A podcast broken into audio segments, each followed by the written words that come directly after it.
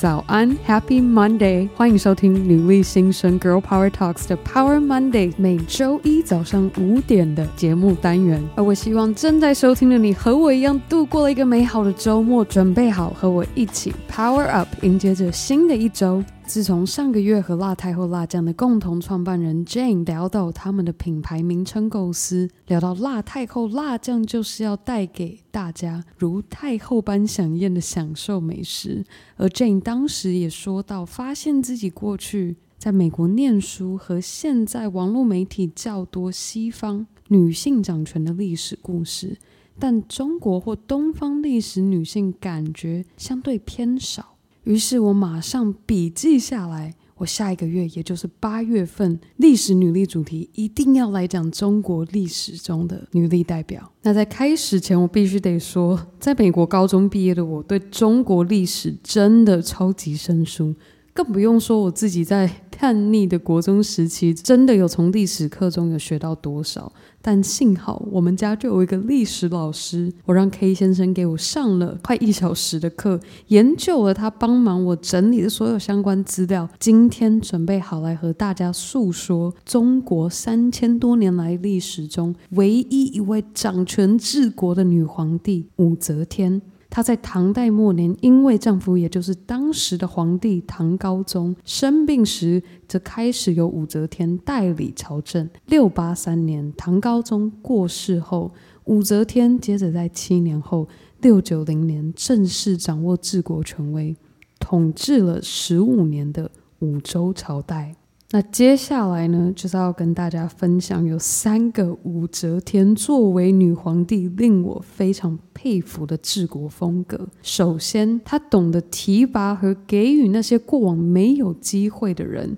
进而打造了自己的黄金团队。例如，武则天在正式掌权之前，因为唐高宗在唐末时期的时候病危，因而由武则天代为主导祭祀大典。就在六六六年，她上泰山的祭祀大典，这是一个由秦始皇开始的习俗。那过往既定其实是一个由男性主导和参与这样的大典，但武则天相信。女性和男性的地位与能力相等，因此他安排了多位女性与他同行上泰山进行这祭祀大典，又或是科举制度的改革，进到宫廷从政的机会。武则天也开放给百姓报名，虽然她是以释放官位收买人心，但是身为领导者的她，也因而有了多位下属官僚忠心耿耿的为她付出。待人要带心，我觉得武则天这一点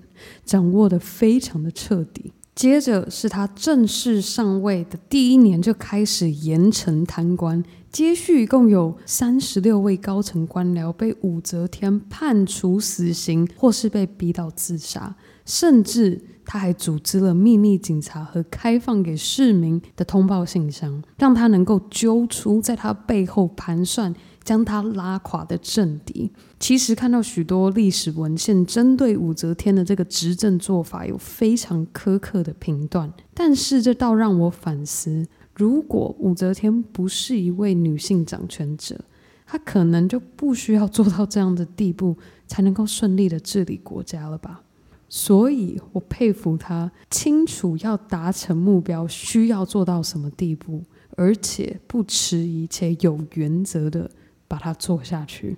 那最后，武则天。他其实是在十四岁的时候，由才人，呃，也就是后宫妃女的一种阶等进入了宫廷。那这边我就不再多做说明了。我这边其实有尝试看了很多相关的资料，想要了解后宫的阶级，但是阶级真的是超乎我想象的多，所以我这里就速速的带过。总而言之，在唐太宗，也就是唐高宗的父亲死去后。武则天当时被送去做尼姑，可是她又有办法透过唐高宗的影响被带回宫廷，甚至一阶一阶的往上爬，最终成为中国三千多年历史以来唯一一位掌权治国的女皇帝。那这边我想要说的重点是，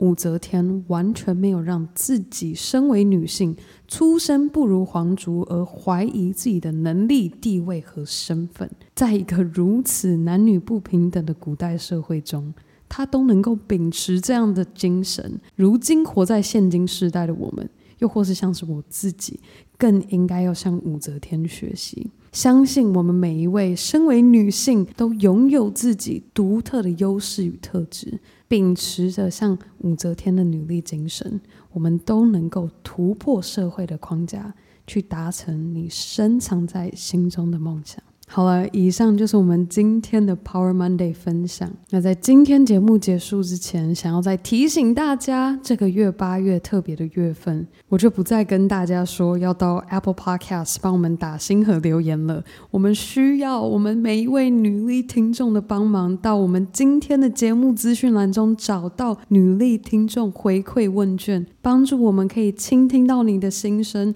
让我们的团队从中学习，让我们可以不断的分。分享出更精彩和丰富的女力故事。那除此之外，我也特别给愿意借我们七到十分钟时间完成问卷的女力听众小礼物。这个小礼物就是每周日的晚上九点，我会抽出两位幸运星，可以收到我们女力联名贴纸包。那我们目前已经抽出了四位，第一周和第二周都分别抽出了两位幸运星，我们还有第三周和第四周。大家都还有机会，所以如果现在正在收听的你还没有填写到这个问卷，千万别错过这个机会。助我们一臂之力，帮助我们可以倾听到你的心声。那当然，更重要的，别忘记要和你的好姐妹们一起分享女力精神。好吧，那我们这周三 IG 上和主持人 Emily 你问女力答上见喽，